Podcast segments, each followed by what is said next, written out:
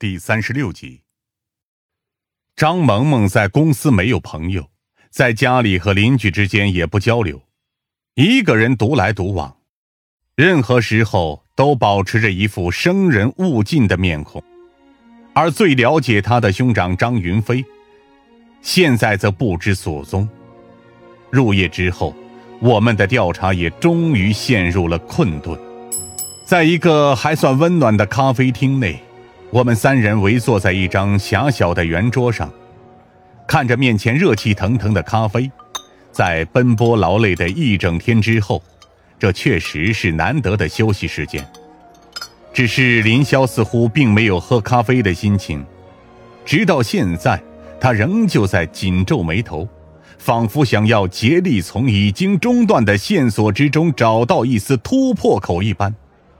夏灵薇则捧着纸杯叹了口气：“哎，张萌萌的情况和之前卷宗记录相差不大，为人孤僻，性格冰冷，习惯独来独往，几乎不和任何人有深入交流。这似乎也是当时认为张萌萌和薛刚有关系的一例旁证。毕竟缺乏感情的人，总会在奇妙的个体之上寻得平衡。”林霄立刻抬手，逻辑论证。是不能带入感情要素的，这种分析只是完全主观且站不住脚的理论。事实就是张萌萌为人孤僻到了让人难以想象的程度，这也让我更加好奇，他和薛刚究竟是怎么认识的，并且发展出了这样的一段关系。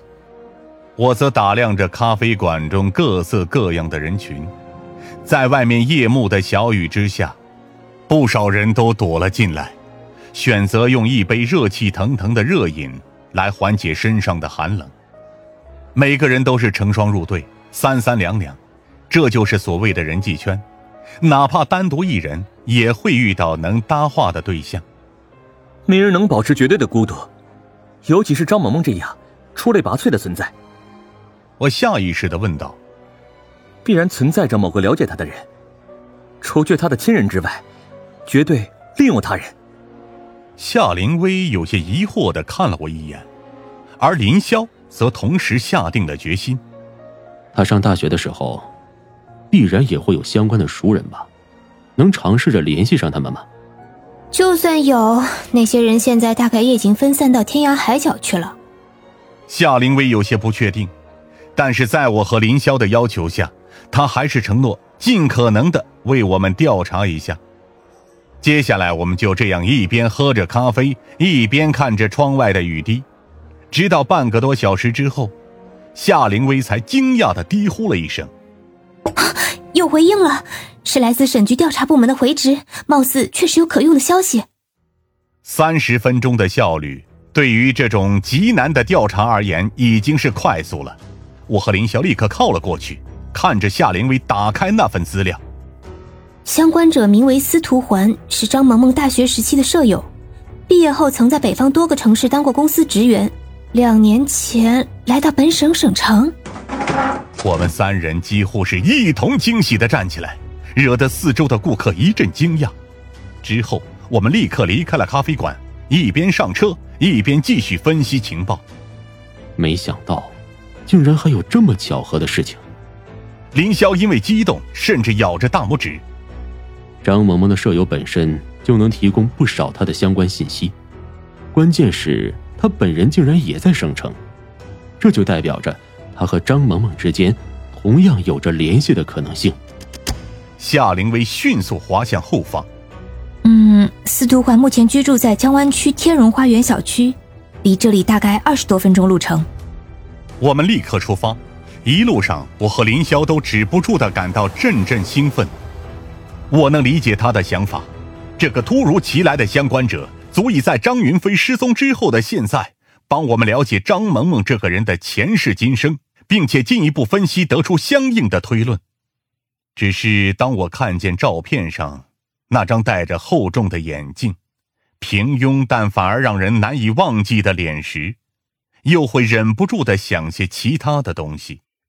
如果我们能找到这条线索，那么……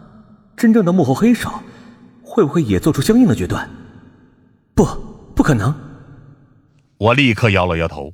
薛亮只是因为他和薛刚之间有着明显且过于深刻的联系，但司徒环是我们偶然之间发现的一条线索，理应不会被任何第三方找到才是。当我们抵达天荣花园小区之后，已经是夜间将近九点多了。为了避免引发争议和恐慌，我单独向小区保安出示了警徽。并且要求对方务必保守这一消息。之后，我们通过物业找到了司徒环的房号，在二十多层的高楼上，听着外面的呼啸暴雨，我们按响了门铃。这种时候的安静尤为让人难受，每一秒钟几乎都是煎熬。我看不见门内有灯光，也听不见任何脚步声。司徒环今天应该在家才对啊。夏灵薇有些疑惑的说道：“是睡过去了吗？”我重重的再度敲了敲门，这次，里面终于亮起了灯光，随后伴随着一阵拖鞋拖地的声音，房门被有些不耐烦的打开。说过快递和外卖都放门口就行了，你们不会认字儿吗？蓬松的头发以及没有化妆的纯素颜的脸，司徒环一身旧睡衣，看上去比任何随处可见的女子都要普通，而她的眼睛却格外明亮，因此也能一眼就察觉到我们恐怕不是来送快递的。司徒环女士是吧？我和夏灵薇同时掏出警徽。省公安刑警，方便和你聊两句吗？